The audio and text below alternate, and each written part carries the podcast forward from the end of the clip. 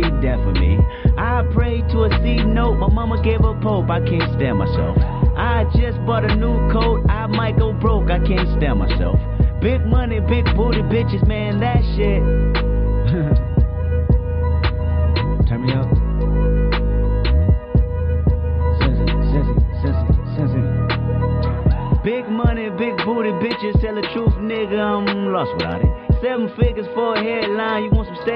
Time, we can talk about it. Niggas acting like they be rapping like nights on the mic, truly doubt it. Go against the kid, y'all don't wanna live, that decision is hella childish. Rose gold for my old hoes, they ain't satisfied, then I sit them down.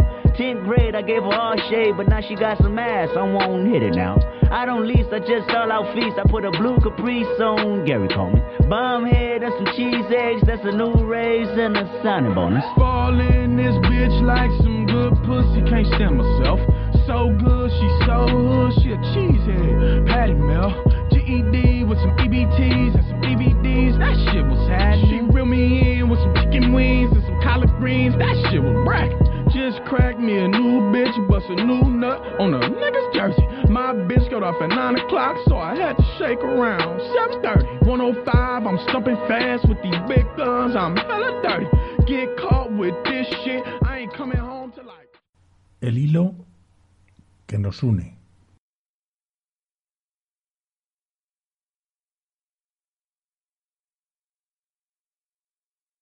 Gracias doy a la vida por haberme nacido. Gracias doy a la vida porque vi los árboles y los ríos y el mar. Gracias en la bonanza y en la procela. Gracias por el camino y por la verdad. Gracias por la contradicción y por la lucha. Gracias por aire y por cárcel. Gracias por el asombro y por la obra. Gracias por morir. Gracias por perdurar. Cuando pienso en el mar, es decir, la vida que uno envuelto, desenvuelto, como olas sonoras, sucedió que abril abrió sus árboles y yo callejeaba, iba, venía, bajo la torre de San Miguel, o más lejos, bajaba las descarnadas calles de Toledo, pero es el mar quien me lleva y deslleva en sus manos, el mar desmemoriado, donde estoy, son las márgenes del Esla, los esbeltos álamos amarillos que menea el aire, no sé, oigo las olas de Orio, Guetaria, el anchove, las anchas olas rabiosas, es decir, la vida que uno hace y deshace, cielos hundidos, días como diamante, una guitarra en el perchel de noche, la playa rayada de fusiles frente a Torrijos y sus compañeros. Buenos días, buenas tardes o buenas noches. Y a los muy fieles seguidores de este programa de radio, de este podcast, el hilo que nos une.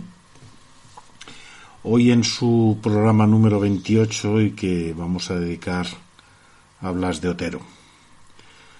No tenemos muchas grabaciones de Blas de Otero en su propia voz, así que, bueno, hemos utilizado la de otros lectores y sobre todo de la música que hicieron algunos cantautores en la época de los años 70. Espero que lo disfrutéis, es un, es un poeta que te cala muy fácil, muy pronto y muy dentro, que sufrió por todo el mundo y buscó la paz y la palabra. Gracias por estar aquí. Gracias doy a la vida por haberme nacido. Gracias doy a la vida porque vi los árboles y los ríos y el mar. Gracias en la bonanza y en la procela. Gracias por el camino y por la verdad. Gracias por la contradicción y por la lucha. Gracias por aire y por cárcel. Gracias por el asombro y por la obra. Gracias por morir. Gracias por perdurar. Escribo en defensa del reino del hombre y su justicia. Pido la paz y la palabra. He dicho silencio, sombra, vacío, etc. Digo, del hombre y su justicia, océano pacífico, lo que me dejan. Pido la paz y la palabra. Blas de Otero, una de las figuras más importantes de la lírica de posguerra y un ejemplo de lo que se denominó en aquel entonces el exilio interior, que caracterizó a la resistencia contra el franquismo ejercida desde la propia España. Nació en Bilbao el 15 de marzo de 1916. Un mes antes de su nacimiento en Nicaragua moría Rubén Darío y Juan Ramón Jiménez estaba a punto de publicar su diario de un poeta recién casado. Ambos escritores representan dos de las influencias más persistentes en la obra de este escritor que parte de la angustia metafísica para desembocar en lo social y testimonial. Si he perdido la vida, el tiempo, todo lo que tiré, como un anillo, al agua, si he perdido la voz en la maleza, me queda la palabra. Si he sufrido la sed, el hambre, todo lo que era mío y resultó ser nada, si he segado las sombras en silencio, me queda la palabra. Si abrí los labios para ver el rostro puro y terrible de mi patria, si abrí los labios hasta desgarrármelos, me como un anillo al agua, si he perdido la voz en la maleza, me queda la palabra.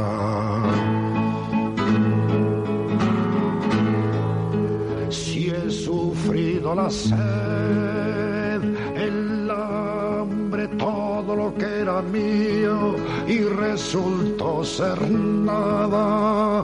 Si he cegado las sombras en silencio, me queda la palabra.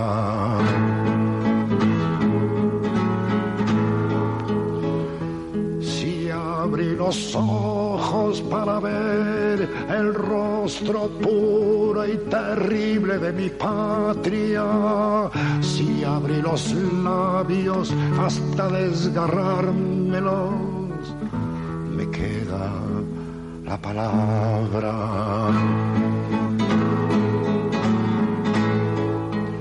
Si he sufrido la sed,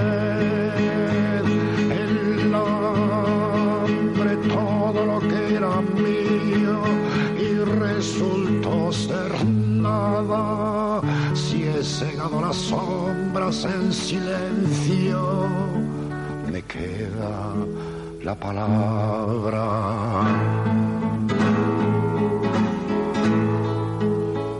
Si he perdido la vida, el tiempo, todo lo que tiré como un anillo al agua, si he perdido la voz en la maleza, la palabra.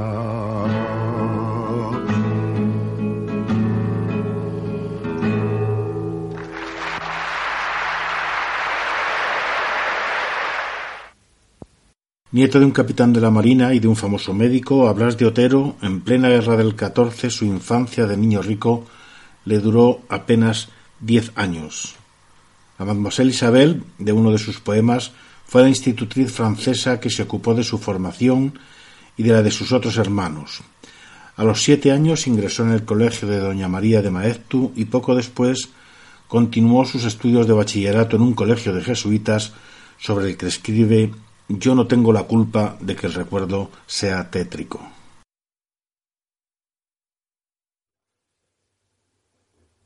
Aquí tenéis encanto y alma al hombre aquel que amó, vivió, murió por dentro y un buen día bajó a la calle. Entonces comprendió y rompió todos sus versos. Así es, así fue. Salió una noche echando espuma por los ojos, ebrio de amor, huyendo sin saber a dónde, a donde el aire no apestase a muerto. Tiendas de paz, brizados pabellones eran sus brazos como llama al viento, olas de sangre contra el pecho, enormes olas de odio, ved por todo el cuerpo. Aquí, llegad, hay ángeles atroces en vuelo horizontal cruzan el cielo, horribles peces de metal recorren las espaldas del mar de puerto a puerto. Yo doy todos mis versos por un hombre en paz. Aquí tenéis, en carne y hueso, mi última voluntad. Bilbao, a 11 de abril 51. En 1927, a causa de la depresión producida por la guerra, la familia se traslada a Madrid en un intento de recuperar su fortuna. Poco después de recibir su título de bachiller en el Instituto Cardenal Cisneros, tendrán lugar dos hechos de los más dramáticos de su vida. La muerte de su hermano mayor a los 16 años y poco después la de su padre, atormentado por la ruina total. Esto determinará que la familia lo empuje a ocupar el lugar de su hermano en la carrera de Derecho, que éste ya había comenzado, y el de su padre, cuando él tiene tan solo quince años. Para sacar adelante a su familia, su alma se verá dividida entre la profesión de abogado y su vocación poética. Su primer premio de poesía lo gana en el centenario de Lope de Vega. Juan Ramón Jiménez se constituye en su mentor y mantiene con él una fluida correspondencia. Escribe crítica musical y de pintura para el periódico Hierro y publica Cántico Espiritual en el año 1942, inspirándose en el homónimo de San Juan de la Cruz, pero en el que expresa la tensión que le produce sacrificar su auténtica vocación a sus obligaciones familiares.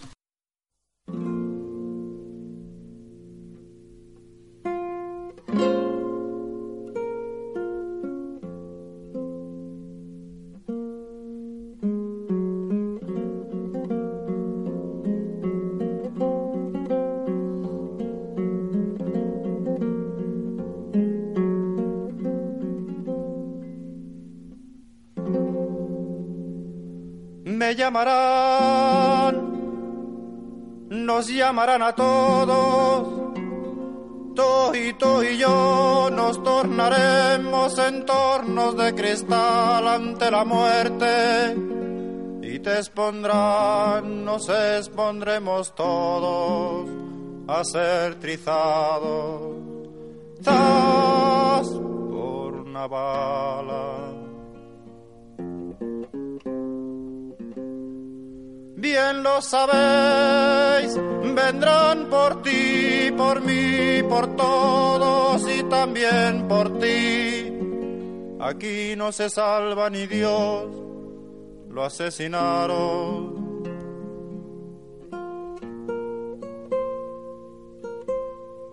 Escrito está, escrito está, tu nombre está ya listo, temblando en un papel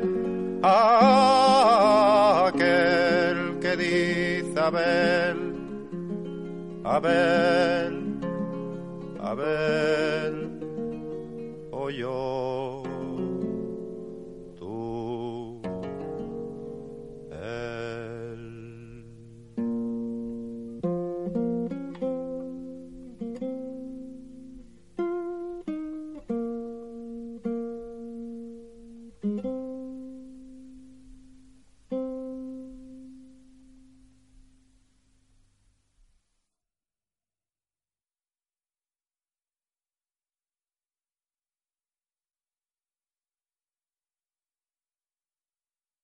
Durante la guerra civil ejerce como sanitario en Bilbao y cuando las tropas franquistas entran allí es enviado al frente de Levante.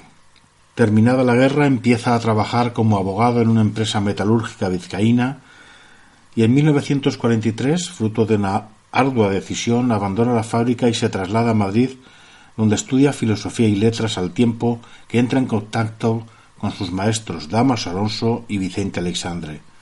Sin embargo, vuelve a Bilbao dejando inacabada la carrera tras recibir la noticia de la grave enfermedad de su hermana.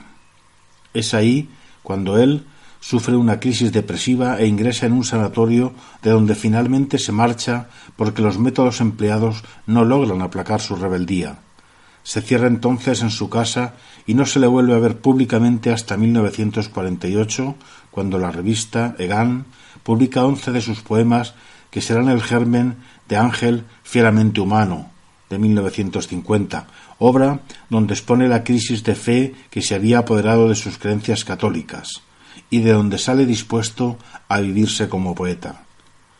Pero sus circunstancias familiares no le permiten romper rotundamente con sus obligaciones y entre salvarse o perderse definitivamente se aferra a la escritura desde 1947 produciendo Ángel fieramente humano, Redoble de conciencia y Ancla. Ávila, Toledo, lágrimas de piedra ardiendo en la cara del cielo. Alba de Tormes, cierro los ojos, pasa un agua en silencio, lenta, ancha como el tiempo. El Toboso, Criptana, veo una mancha lejos, lanza y rocín en sueños, avanzan, oh espejo de España, yermo, yelmo, bajada del pozo amargo, cierro los labios de la patria. En 1951, a raíz de un viaje a París donde entra en contacto con los exiliados españoles, ingresa en el Partido Comunista y vive largos periodos en Francia y en Cuba. A partir de Redoble de Conciencia, el grito de angustia individual se proyectó en lo universal y reflejó el horror provocado por los conflictos bélicos acaecidos en España y Europa, en esta temática encuentra la justificación moral a su oficio de poeta, haciendo de la estética la más excelsa ética. Amo a Walt Whitman por su barba enorme y por su hermoso verso dilatado. Estoy de acuerdo con su voz, conforme con su gran corazón desparramado. Escucho a Nietzsche. Por las noches leo un trozo vivo del Sils María. Suena a mar en sombra, mas Qué buen mareo, qué sombra tan espléndida, tan llena. Huyo del hombre que vendió su hombría y sueña con un Dios que arrime el hombro a la muerte. Sin Dios él no podría aupar un cielo sobre tanto escombro.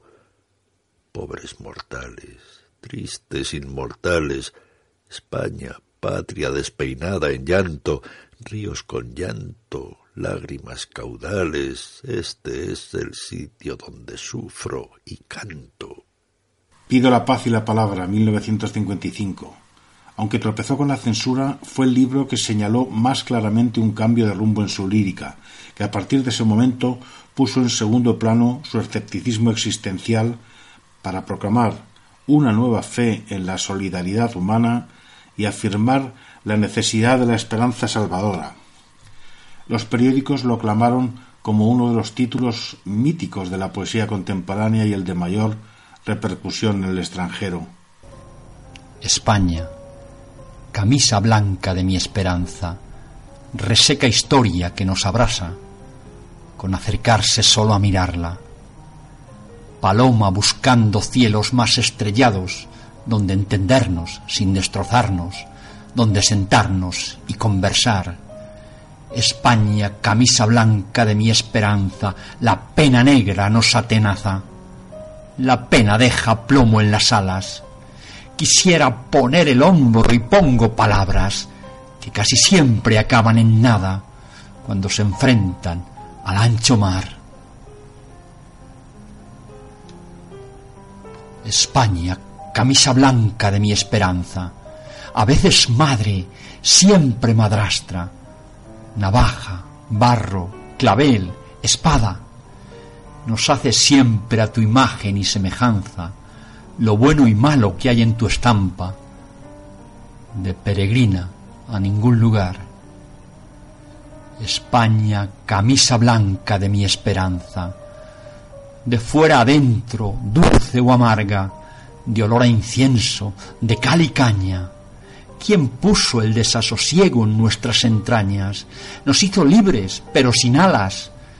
Nos dejó el hambre y se llevó el pan. España, camisa blanca de mi esperanza. Aquí me tienes, nadie me manda. Quererte tanto me cuesta nada. Nos hace siempre a tu imagen y semejanza lo bueno y malo que hay en tu estampa de peregrino. España, camisa blanca mi esperanza,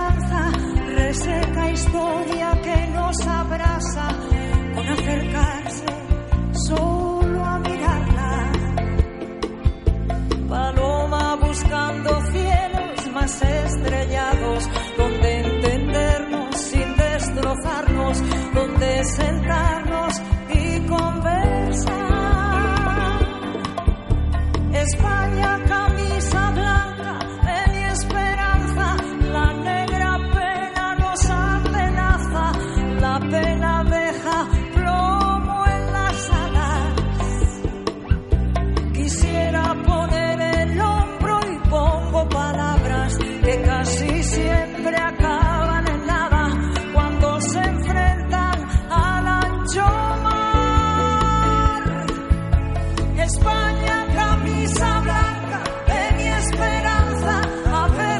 veces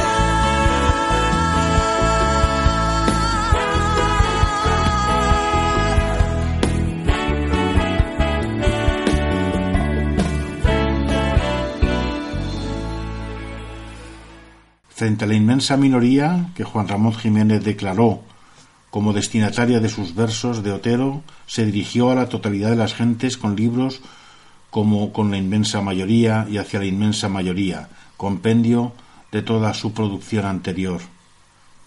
Entre los años 60 y 64 viaja a los países donde la revolución socialista ha triunfado, la Unión Soviética, China y Cuba, para conocer de primera mano la realidad de estos países donde las masas habían asumido un papel protagonista, aunque apenas hay poemas dedicados a los países del Este, probablemente debido a la barrera del idioma.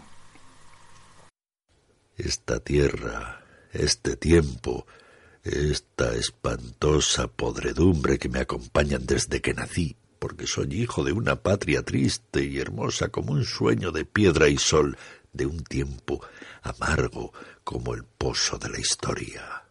Esta tierra, este tiempo que tiran de mis pies hasta arrancar los huesos a mi esperanza última. Ah, no podrán, jamás podrán vencerme porque mi mano se me va y se agarra a otra mano de hombre y a otra mano que me encadenan, madre inmensa, a ti.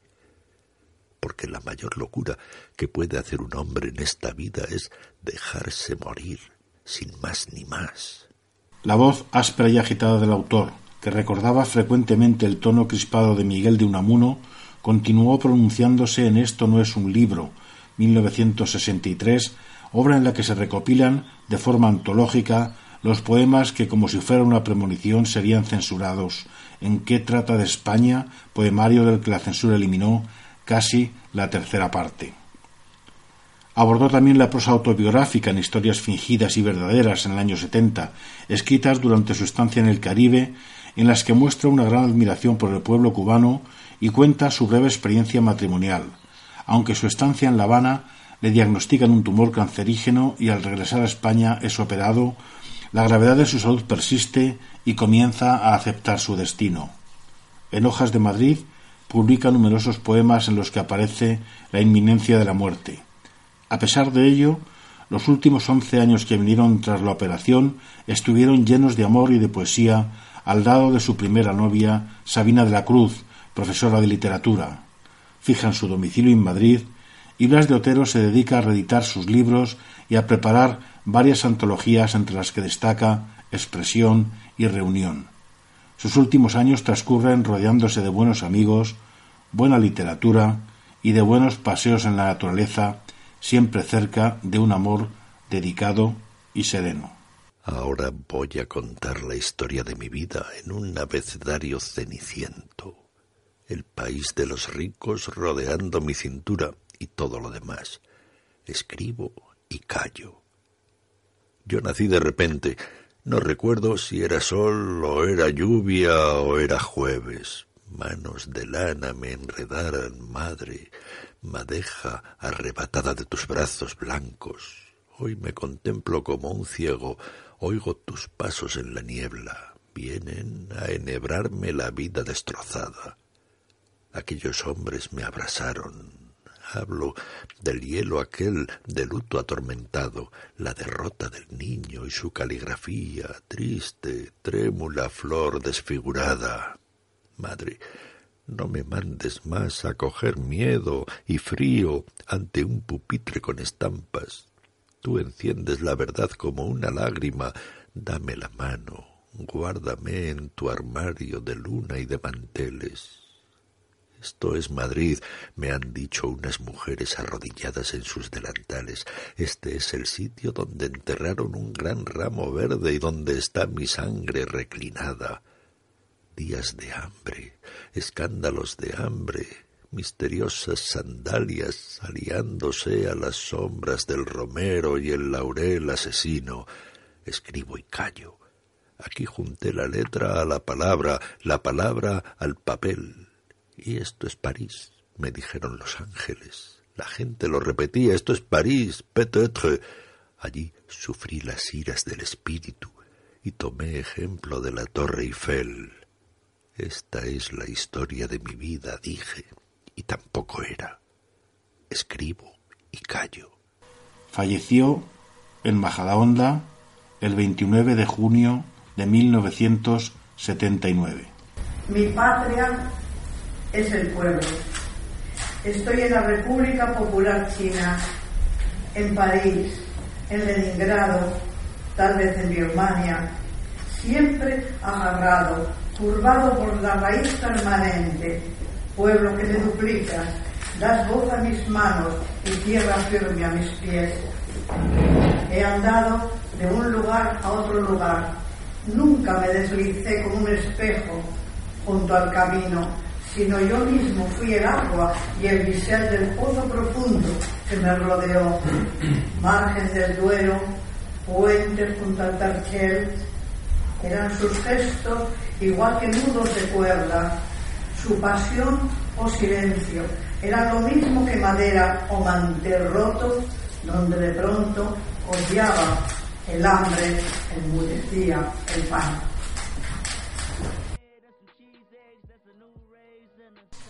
Hemos terminado con Blas de Otero, pero seguiremos con, con muchos poetas, con muchas poetas.